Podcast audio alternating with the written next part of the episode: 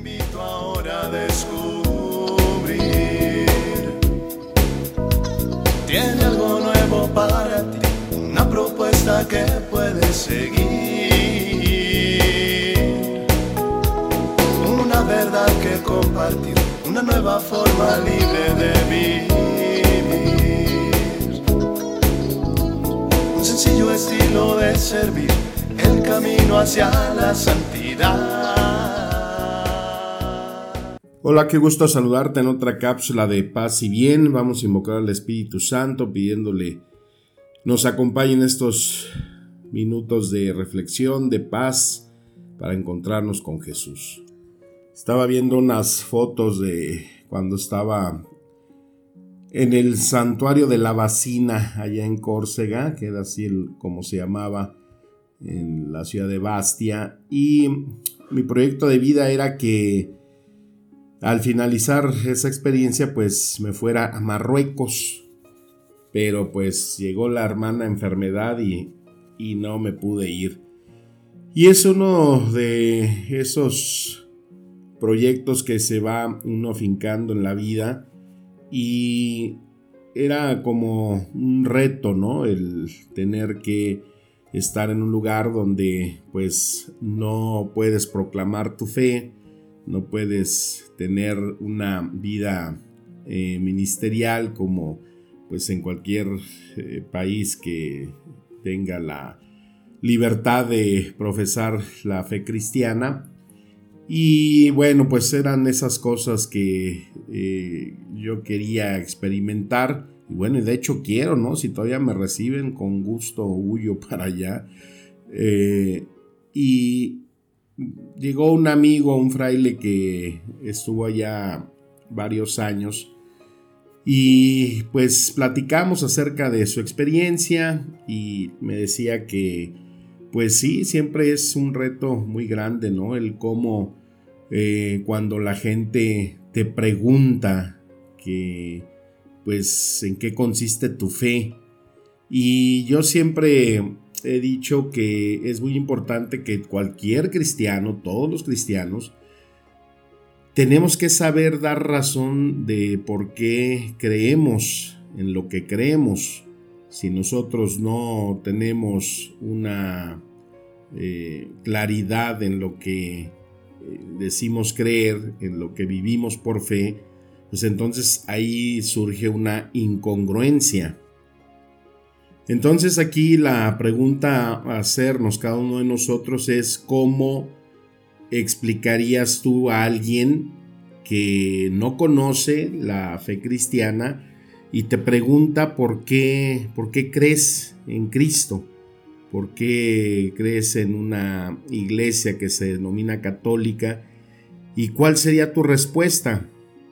Una respuesta que pues tiene que darse con seriedad, con profundidad, con conocimiento, porque pues no podemos decir nada más, es que eh, así, eso me enseñaron, ¿no? Bueno, pues por eso, ¿qué te enseñaron? No te enseñaron nada más a, rezar o a decirte, mira, ese señor que está colgado en una cruz, ese es Dios y tienes que creer en él, si no crees en él te vas a ir al infierno, pues como que eso es algo sumamente superficial. Entonces, ¿cómo mm, y en qué nos anclamos para decir que tenemos una fe en la cual conocemos y en la cual vivimos? Y quizás muchas veces no nos adentramos a profundizar en sabernos dar respuesta a nosotros mismos, porque entonces nos podemos dar cuenta que somos incongruentes entre lo que decimos creer y entre lo que vivimos, porque a lo mejor hay mucha polaridad entre aquello que va y dista en contra de lo que nuestra fe, a través de los mandamientos, de nuestros sacramentos, de nuestro credo, de nuestro catecismo, eh, no lo estamos viviendo. Y por eso muchas veces pues es más relajante, ¿no? Tener simplemente una cruz colgada al pecho, el saberme persinar, el saber decir unas cuantas oraciones y no comprometerme a más. Bueno, pues uno de esos grandes retos es pues ponerte de manera frontal ante saberle explicar a alguien de una manera eh, no solamente teológica o bíblica, sino pues que toda muestra de fe pues tiene que ir acompañada de una forma de vida. Por lo tanto, entonces nuestra fe tiene que ver con la manera de cómo pensamos y cómo vivimos. Esa manera de pensar lo que hemos recibido en nuestra fe, la forma en cómo debemos de vivir a través pues de cómo hablamos, a través de cómo servimos a los demás, de cómo vivimos en el amor, de cómo compartimos nuestros bienes, de cómo administramos perdón, pues esas son bases que nosotros vivimos en nuestra fe y también lo sustentamos en la forma de un catecismo, ¿no? Por eso es importante eh, de vez en cuando sacar ese catecismo, ese ladrillito que tanto eh, bien nos hace y tanto nos ilustra en nuestra forma de fe. Y ahí nos dice, pues que la fe se nos ha dado a través del mismo Dios, ¿no? De un Dios que se revela a su pueblo a través de sus profetas y que tiene su eh, culmen en su Hijo Jesucristo. Esa revelación que la plasmamos nosotros a través de un credo. Y yo te pregunto, ¿te sabes el credo así de corridito? Porque no nada más es venir a la iglesia, eh, nos lo repetimos los domingos en una solemnidad, eh, creo en un solo Dios, sino cada vez que vamos desmenuzando y lo vamos meditando, pues es un espacio de oración muy eh, importante porque nos hace ver y nos hace darnos cuenta que el compromiso de una fe pues no es fácil tampoco. Así como eh, los mismos sacramentos que vivimos dentro de la iglesia, que vienen siendo ese eh, signo visible de Cristo, ¿no? Cristo se hace presente también en esos sacramentos es lo que vemos de Cristo. El sacramento en la Eucaristía, en el perdón, mm, el sacramento en la unción de enfermos. Eh, es por eso que mm, a veces cuando no tenemos un amplio conocimiento en la fe, pues por ejemplo este sacramento de la unción, ¿no? Que mucha gente piensa que cuando el padre va al enfermo es porque ya el enfermo se va a morir, ya va directo a despacharlo, ¿no? Cuando es otra cosa totalmente contraria, ¿no? Es a pedir por su salud, es a ungir en esa eh, misma acción que hacía Cristo cuando le llevaban enfermos y ahí Él les daba la sanidad. Entonces, ¿cuáles son aquellos signos que nosotros en nuestra profesión de fe eh, debemos de realizar? ¿no? Y aquí es donde nos analizamos cómo nosotros vivimos esa dimensión del perdón cuando nos sabemos que eh, creemos en un Cristo que nos ama, que nos ha perdonado y que nos llama a una comunión dentro de la iglesia, una vida de fe, en una vida de oración en donde Él pues nos enseña a través de ese Padre nuestro que también qué importante es de continuamente estar analizándolo, introduciéndonos en su significado, no simplemente como una oración repetitiva, sino como un espacio profundo de discernimiento de nuestra fe, las bienaventuranzas que son como ese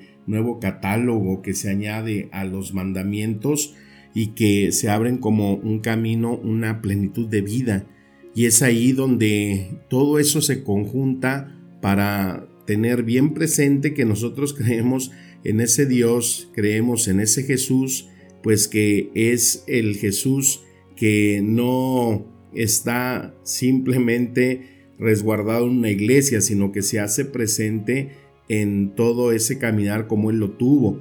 Pues si se digan, Jesús nunca eh, se quedó encerrado en una iglesia, Él salía al encuentro de las personas, ¿no? Se iba a los pueblos, a las periferias, aquellas partes donde sabía que era necesario llevar su presencia, su amor, su consuelo.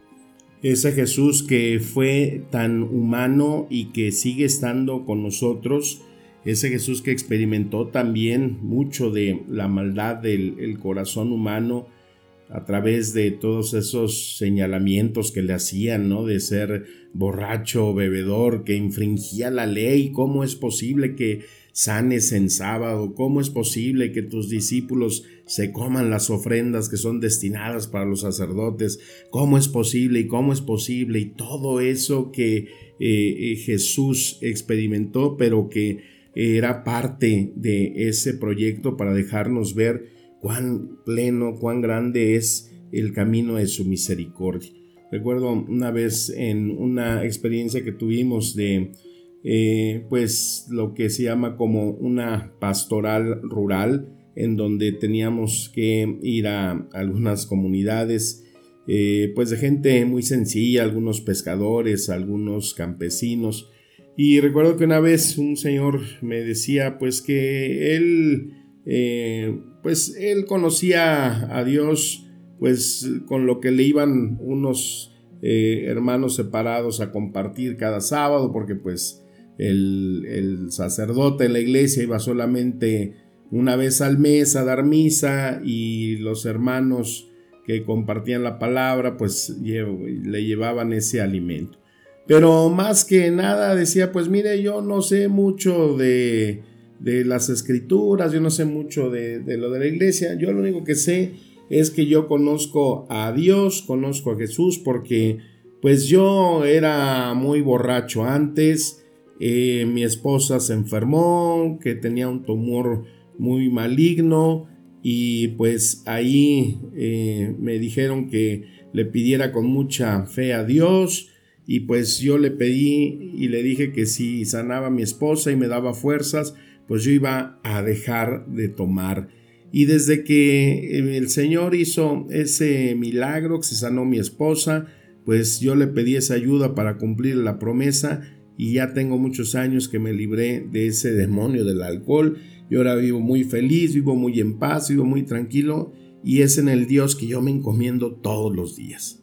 Bueno, pues ese es un tipo de saber expresar nuestra fe, una forma eh, testimonial, ¿no? De cómo Jesús se ha hecho presente en la vida de alguien y le ha demostrado, pues, cómo Él tiene el poder para poder librar, enfrentar cualquier tipo de situación por difícil que parezca y, creer en Él, el que nos convirtamos a Él va a ser el, el buen efecto, ¿no? El que si yo veo que el Señor se ha manifestado, pues yo le voy a responder siendo congruente con mi vida.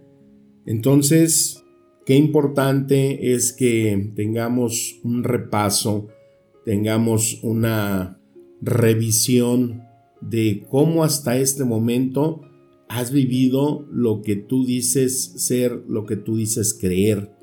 Porque si no, entonces, pues no solamente estaremos viviendo en una gran incongruencia de vida, sino que estaremos dejándonos, estaremos perdiendo pues todo aquello que el vivir una fe con mayor profundidad y sobre todo una experiencia de Dios nos lleve a alcanzar esos frutos que da el vivir una vida en el Espíritu.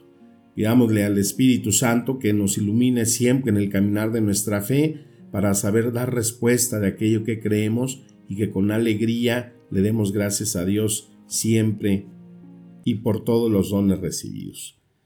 Te mando un fuerte abrazo, un saludo de paz y bien. Amén.